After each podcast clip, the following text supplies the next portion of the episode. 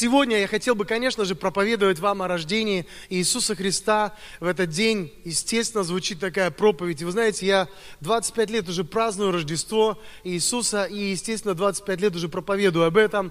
И когда ты смотришь на это событие, то каждый год ты видишь какие-то детали, что-то Бог показывает. И вы знаете, я хотел бы говорить к вам сегодня, чтобы не просто у нас было ну, торжество и радость, но чтобы у нас были также духовные размышления. Да? Согласен? Чтобы у нас был какой-то духовный плод, чтобы мы получили какое-то откровение, чтобы что-то вошло в наше сердце, чтобы мы, как семя, получили что-то, что благословило бы нас. Так вот, вы знаете, друзья, когда мы смотрим на рождение Иисуса Христа, мы видим, что это рождение было задолго-задолго как бы подготовлено пророками через пророчество, которое Бог давал в их сердце, о том событии, которое должно произойти. И за много-много сотен лет пророки говорили о рождении младенца, говорили о детали, где он родится, какие-то детали, связанные с его жизнью, с его служением, с его смертью. Но вы знаете, для евреев в древности все это было пазлы, которые им трудно было собрать. Знаете, часто мы что-то читаем в Библии, но мы не можем этого воспринять в реальности, потому что это еще не происходит, и мы не знаем, не знаем а как это будет происходить. Вот евреи ожидали первое пришествие э, Мессии, да? Они не знали, что это будет Иисус, они ждали рождения Мессии. Но мы-то знаем, что это Иисус. Ты-то знаешь, да? Но сегодня мы с вами по-прежнему ждем уже второго прихода Иисуса Христа на эту землю. Ты ждешь или нет? И мы тоже имеем определенные пророчества, которые также говорят о его втором пришествии. И опять же, мы до конца не знаем, а как это будет? Вот как это будет? Но когда это начнется происходить, я думаю, мы с вами поймем, вот оно. Да, по каким-то признакам, по тем, вы знаете, пазлам, которые будут для нас оживать через эти пророчества, которые находятся в Божьем Слове. И вот когда я смотрю в Библию, я вижу пророчества, которые говорят о определенных вещах касательно той эпохи, того времени, э, когда Иисус должен был родиться. И вот в Евангелии от Матфея, в 4 главе, в 16 стихе, здесь приводится в пример пророчества, кусочек пророчества Исаи, пророка Исаи. Смотрите, я вам прочитаю, 16 стих. «Народ, сидящий во тьме, увидел свет великий, и сидящим в стране и тени смертной воссиял свет. И вы знаете, эта картина рисует мрак, рисует тьму, рисует людей, народы, которые живут во тьме и тени смертной. Ты можешь себе представить? Ты можешь сказать, ну да, понятно, у них тогда электричества не было. Друг мой, но здесь говорится не о естественном свете и не о естественной тьме, а о тьме духовной – а знаешь ли ты, что тот сезон, в котором мы с тобой живем сегодня, он называется ночью? Ты знаешь об этом? Это ночь. И Библия говорит, что день явится, когда Иисус придет второй раз. И когда Иисус был на земле, Он говорил, что Он свет, который пришел лишь на малое время. Вы здесь, друзья мои? Ха-ха. И вы знаете, когда мы с такой точки зрения смотрим на жизнь, мы понимаем, что есть духовная тьма, которая пленяет сердца людей, которая искажает души, делая их черствыми, жестокими, равнодушными, толкает в алчности на серьезные преступления, влияет на многие-многие жизни разрушительным образом. Ты согласен с этим? И на самом деле до сих пор множество людей, они находятся как бы в плену тьмы. И знаешь что? Им нужен свет. Потому что свет, лишь только он способен разгонять любую тьму. Он имеет силу и власть разгонять тьму. Так вот, когда мы смотрим на Евангелие от Иоанна, первую главу, мы читаем здесь удивительное, ну, ты знаешь это место Писания, давай перечитаем, удивительное повествование. С первого стиха. В начале было Слово, и Слово было у Бога, и Слово было Бог. Оно было в начале у Бога. Все через Него начало быть, и без Него ничто не начало быть, что начало быть. В Нем была жизнь, и жизнь была свет человеков. И свет во тьме светит, и тьма не объяла его. Был человек, посланный от Бога, имя ему Иоанн, и Он пришел для свидетельства, чтобы свидетельствовать о свете, дабы все уверовали через Него. Он не был свет, но был послан, чтобы свидетельствовать о свете. Был свет истины, который просвещает всякого человека, приходящего в мир. В мире был, и мир через него начал быть, и мир его не познал. Пришел к своим, и свои его не приняли. А тем, которые приняли его, верующим во имя его, дал власть быть чадами Божьими.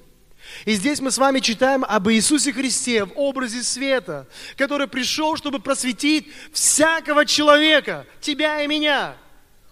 Ты согласен, что когда-то был во тьме? Согласен? Вы знаете, когда-то я был культурным грешником. Я не был наркоманом. Ну, конечно, я выпивал, но я даже не курил. Знаете, такой культурный грешник. Но вы знаете, я не мог избавиться от такого ощущения грязи внутренней, тьмы, которая как бы вот налипла на мое сердце, и я никакими средствами не могу ее убрать, очистить, ничто. И вы знаете, я искал Бога в разных учениях, религиях. Почему? Потому что я пытался найти способ, чтобы избавиться от этой тьмы, чтобы найти хоть какой-то свет – и я нашел его только тогда, когда познал Иисуса Христа. И что-то произошло со мною. Потому что именно Он имеет власть разрушать узы тьмы над нашим сердцем, выводить нас из этой темницы, давать нам свободу от нашего эгоизма, давать нам свободу от наших вот этих грешков. Слышите, друзья? Только Он, Иисус. Поэтому Он имеет власть приносить свободу, как свет, истинный свет. Вы знаете, друзья, я хотел бы с вами поговорить о свете с точки зрения его физической составляющей. Я начал размышлять о том, что, а что же такое свет? Знаете вы, что такое свет? А, друзья? На самом деле ученые до конца не знают всей природы и свойств света. Они продолжают изучать. И они делают открытие за открытием. И вы знаете, в 19 веке жил такой э, ученый Максвелл его звали. И он пришел к выводу, что свет это электромагнитное излучение. Слышите, друзья? И на самом деле то, что ты видишь своими глазами, это лишь только маленькая часть того, что мы называем светом. Потому что свет, он действительно имеет широкое влияние и влияет положительно на все живое и неживое в том числе. То есть свет состоит из маленьких частичек, которые положительно заряжены. И когда они сталкиваются с чем-то, что отрицательно заряжено, они меняют его заряд. То есть то, что было отрицательным, становится положительным. Ты слышишь? И все вокруг тебя подвержено влиянию света, потому что природа, она нуждается в свете. Ты знаешь такой термин фотосинтез? Без фотосинтеза ни одно растение не имело бы возможности жить. И что делает фотосинтез? Он преобразует энергию света в эту химическую энергию внутри растений. Но я удивился, узнав, что свет влияет и на металлы, на твердые вещества. Все, что только есть, подвержено влиянию света. Ты здесь, друг мой? И вот эти маленькие частицы, они всегда находятся в движении, они никогда не бывают пассивными, и они движутся, как мы говорим, со скоростью света. Так вот люди еще не изобрели двигателя, чтобы двигаться с такой скоростью. Мы еще тихоходы. Ты слышишь, дорогой? Так вот, Бог есть свет, и Он высвободил эту положительную энергию для того, чтобы достичь тебя, для того, чтобы коснуться того, что внутри тебя отрицательно заряжено, и выбить это, чтобы ты стал человеком, как? Положительно заряженным. Согласен? Положительно заряженным. Бог имеет влияние намного, того, намного, намного больше того, что ты можешь увидеть. Вы знаете, я был удивлен – когда я смотрел на, вот знаешь, есть такой спектр света. Вот мы с вами видим свет в определенных э, границах. То есть вот наши границы идут радугу. Представляешь себе радугу? Какие цвета в радуге? Сколько, что, сколько цветов? Семь. На самом деле это условное значение. Даже Ньютон не смог разложить, потому что там один перетекает в другой. Но границы есть. Они заканчиваются здесь на красном, а тут на фиолетовом. А что за границей, ты знаешь? Что за границей красного? Что за границей фиолетового? Там находится огромный спектр. Смотри, то, что мы видим, вот, то, что мы видим внизу, и теперь вверх посмотри, это лишь только маленькая часть того, что называется светом. То есть, если ты смотришь в одну сторону, ты там видишь ультрафиолет, X-лучи, лучи, гамма-лучи, сюда инфракрасный спектр и радиоволны. Знал ли ты, что радиоволны это тоже электромагнитное излучение, которое ученые по тем же самым формулам, как и тот свет, который мы с тобой привыкли видеть, они также его изучают. Ты здесь, дорогой? То есть, к чему я клоню? Что то, что ты видишь, то Божье влияние, которое Бог оказывает на твою жизнь, то, что ты видишь, это лишь только маленькая часть того, что Бог делает для тебя. Слышишь? И ты знаешь, иногда мы разочарованы, потому что мы не видим вот реально, как нам хотелось бы Бога. Потому что многие вещи происходят в нашей жизни скрыто, то, что Бог делает. И мы смотрим на свои истории, на свои жизни, на свои ошибки, на свои потери, на то, что не сложилось в нашей жизни. И нам кажется, знаешь, Бога в нашей жизни нет. Думал ли ты хоть раз так? Бог, где ты? Где твое влияние? Где ты? Ну вот где твоя рука? Вот где она проявляется вот в моей, в моей повседневности? Но знаешь, твоя способность видеть ограничена. То, что делает Бог для тебя, превосходит сегодня то, что ты можешь воспринять. Пойми это. И когда я смотрю на библейских персонажей, я вижу этих людей не с точки зрения такой, знаешь, красивой картинки, которую мы привыкли видеть, а с точки зрения реальных людей, которые переживали, которые жили. Например, Мария. Ты знаешь, нет больших э, как бы, библейских э, фактов, которые бы говорили нам о ее биографии, о ее родителях, но есть библейское, как сказать, церковное предание. Вот, церковное предание. И церковное предание повествует, знаешь о чем? О том, что родители Марии, это были люди бесплодные, которые долго и упорно молились, чтобы у них родился ребенок, и всю жизнь они несли на себе клеймо проклятия и бесплотности с точки зрения соседей, которые смотрели на их жизнь. И они просили Господа о том, чтобы Он дал им хотя бы одного ребенка, мальчика или девочку, все равно. Но если Господь даст им, они посвятят этого ребенка Господу. И когда в преклонном возрасте, наконец, они родили Марию, они посвятили ее Господу, и она жила при храме. А они, ну, поскольку они были преклонными, они рано умерли, рано в смысле для, в ее жизни. Они перестали для нее быть те, той опорой, тем покрытием, который, в котором каждый из нас нуждается. И она стала сиротой с раннего детства. Сможешь ты себе представить, ну, э, судьбу сироты, то есть человека, у которого нет родителей. И он задает вопрос, а почему Бог со мной это произошло? Вот у других есть родители. Они могут о них позаботиться, они их любят, они наполняют их жизнь, э, их будни любовью, теплом, безопасностью, защитой, а у меня их нет. Вокруг меня только чужие люди. Может быть, что-то со мной не так. Может быть, просто у меня судьба такая не сложившаяся.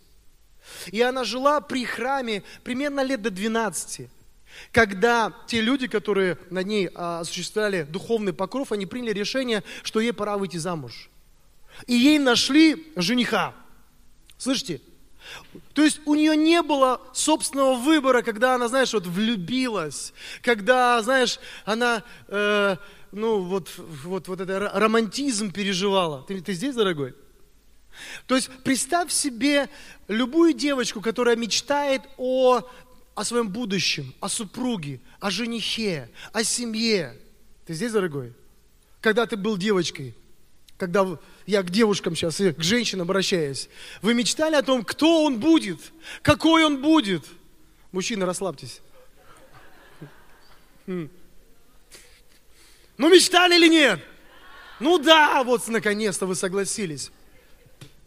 И здесь Марии говорят, Мария, мы нашли тебе мужа и приводят ему ей, э, ей преклонных лет вдовца, у которого, по преданию было, уже шесть детей, четыре сына, две дочери. Ты здесь?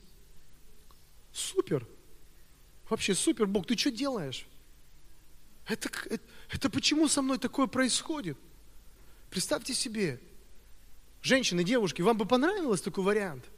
И это вызывает вопросы. Бог, какое ты влияние оказываешь на мою жизнь? Что вообще со мной происходит? Вообще я как белая ворона. Почему я, я признана быть несчастной? И мы видим, происходит помолвка, и после помолвки ангел приходит к ней, и вдруг что-то начинает проясняться.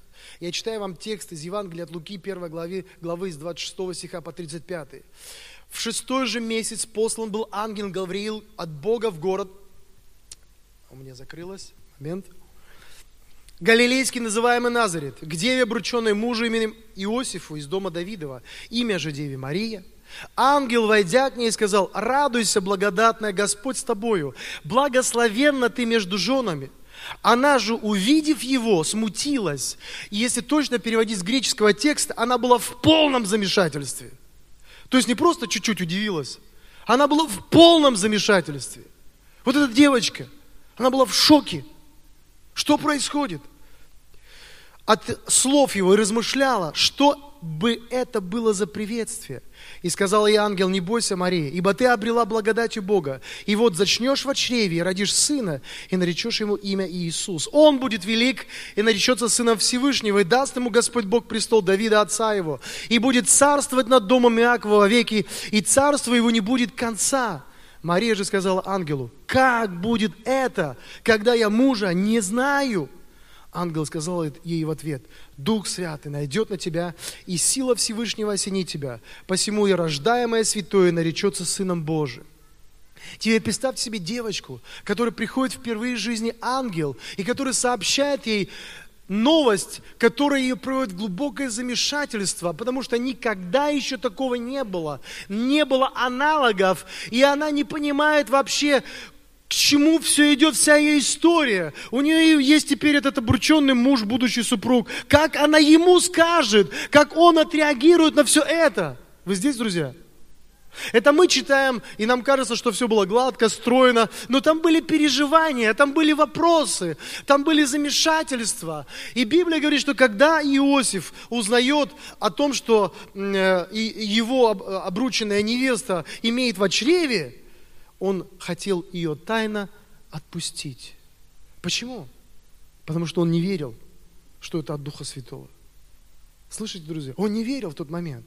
Он просто думал, как бы теперь сохранить эту девочку от беды, чтобы ее не побили камнями, чтобы проблем не было в ее жизни. Вы слышите, друзья? И каждый из этих персонажей, а я уже напомню, напоминал вам о том, что Иосиф был вдовцом, то есть он потерял жену, и он воспитывал шестерых детей. Слышите, друзья? То есть он тоже мог бы задаваться вопросом, Бог, что ты делаешь в моей жизни, и каково твое влияние? Но все это сложилось в определенные пазлы тогда, когда Бог пришел в их жизнь, избрав их быть покрытием мамы и папы для будущего Иисуса Христа. Вы здесь, друзья мои? И на самом деле они жили в Назарете. И это была Галилея.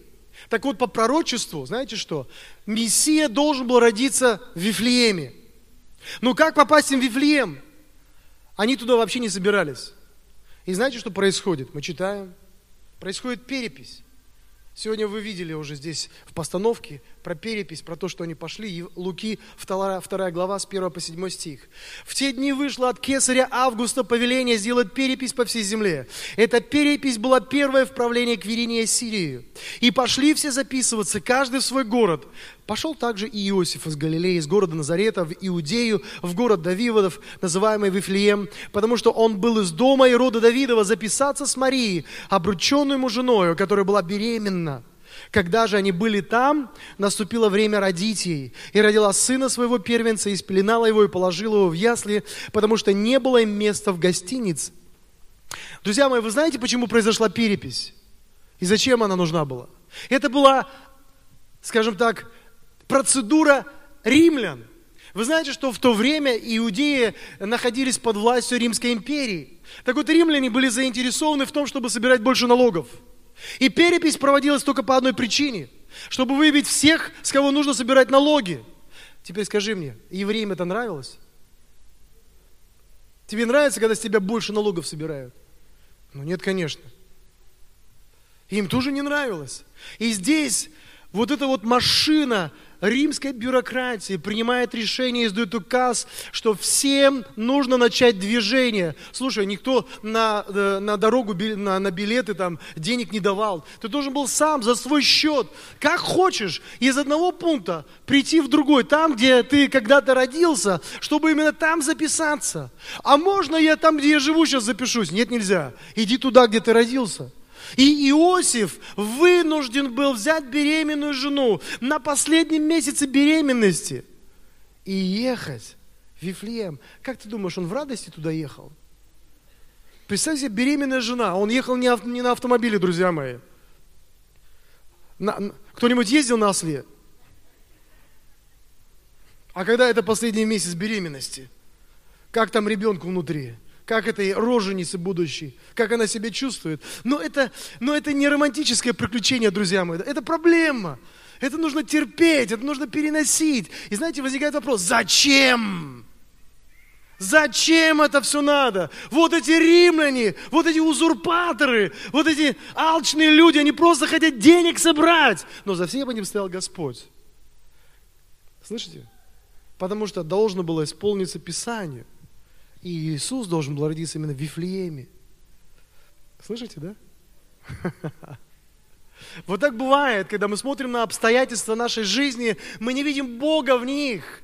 Мы ропщим, мы недовольны, мы смотрим, что это негативно на нас влияет. Но знаешь что? Может быть, за всем этим стоит Бог, который что-то складывает в твоей жизни. Он ведет тебя куда-то, и у него есть план. И он использует разные обстоятельства, разных людей, в том числе и неприятные обстоятельства, для того, чтобы исполнить все, что есть в его сердце по отношению к тебе.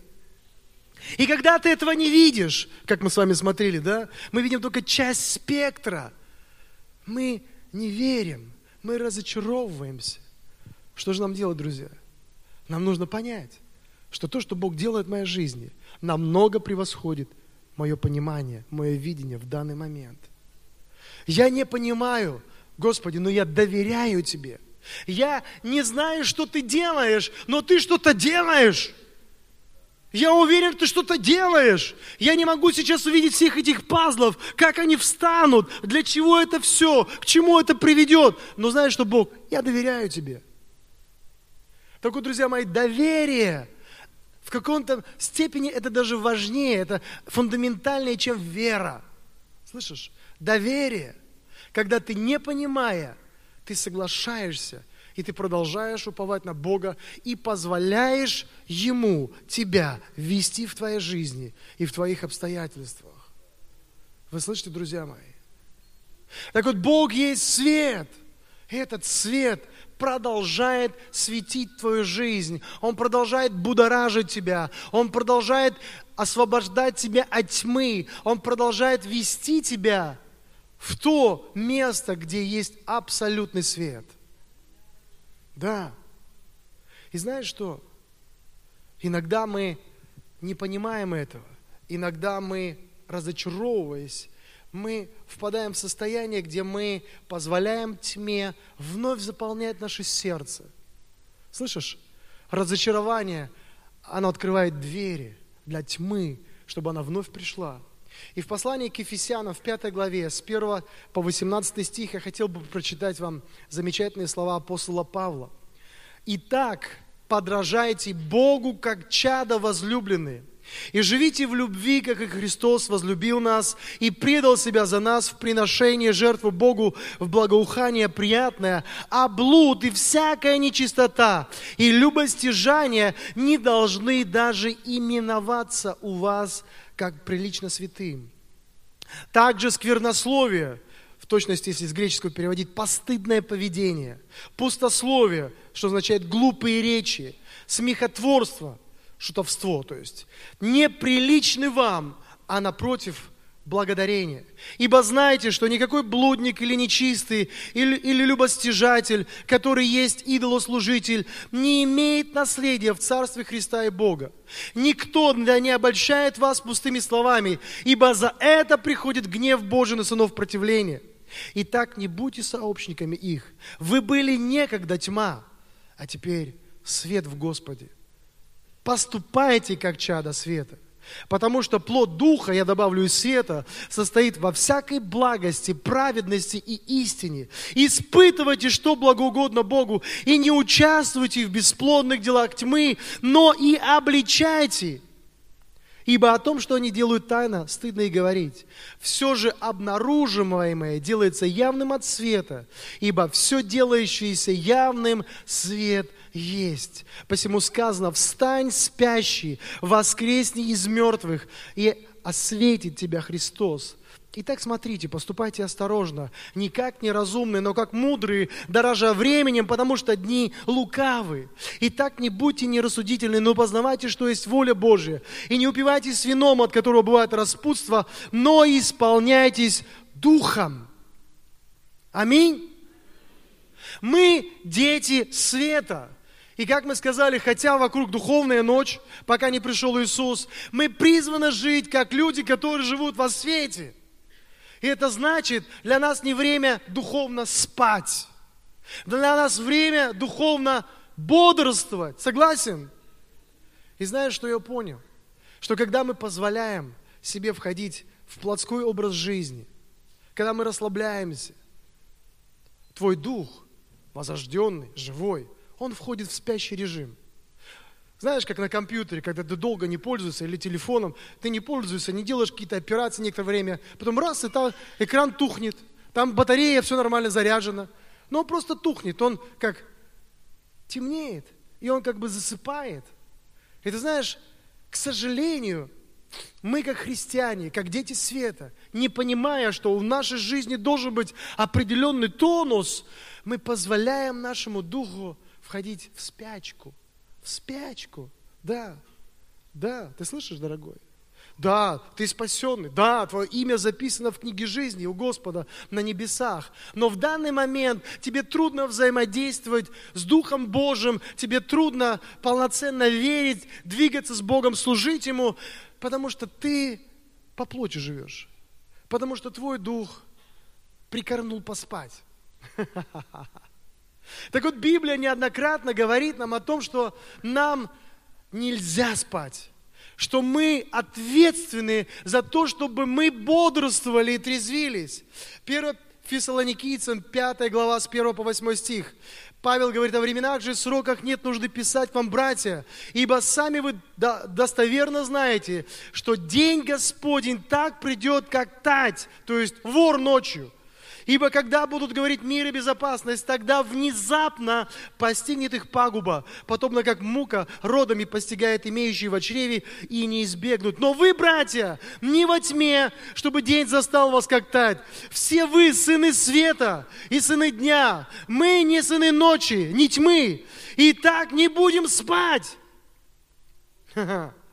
Можно перевести как бездействовать, как и прочие. Но будем бодрствовать и трезвиться, ибо спящие спят ночью, и упивающиеся упиваются ночью. Мы же, будучи сынами дня, да, трезвимся, облегшись броню веры и любви, и шлем надежды спасения. Так вот, несмотря на то, что ночь, мы бодрствуем, мы живем как днем, как во свете, и мы поддерживаем наш дух в активном состоянии. В Римлянам 12.11 написано, в усердии не ослабевайте, то есть не будьте медлительными, нерешительными, боязливыми, робкими. Духом пламенейте, что означает кипеть или бурлить. Господу служите. Так вот скажи мне, кто ответственен за то, чтобы твой дух пламенел? Сто процентов. Мы сами. Да. Мы ответственны за ту температуру, которая находится внутри нашего духа. И Библия говорит, что природа нашего духа, она пламенная. Слышишь? Она должна быть пламенная. Она должна пламенеть. Слышишь? И мы не должны ослабевать в усердии. То есть это наша, наша цель видеть, замечать и поддерживать себя вот в этом бодрствующем, активном, сильном состоянии в Боге. Аминь, друзья.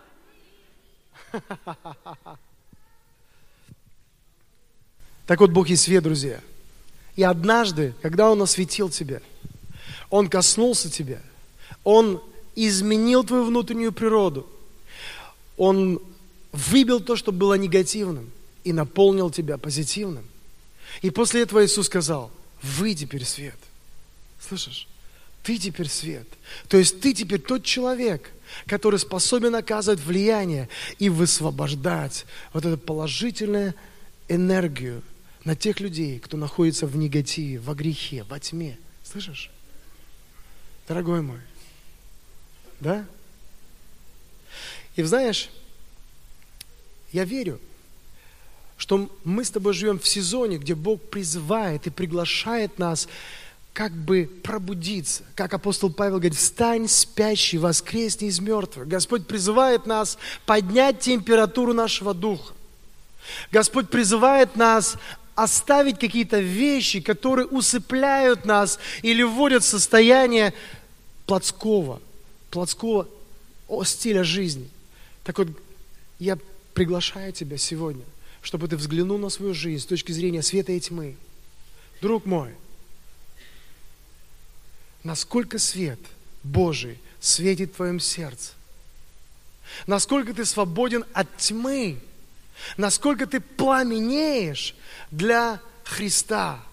В этот день, в день Рождества, это, думаю, хорошая возможность для нас сделать некую переоценку, ревизию, тем более, что мы стоим с тобой в начале Нового года, и хорошо нам начать его на таком хорошем старте, пламенеющем. Слышишь?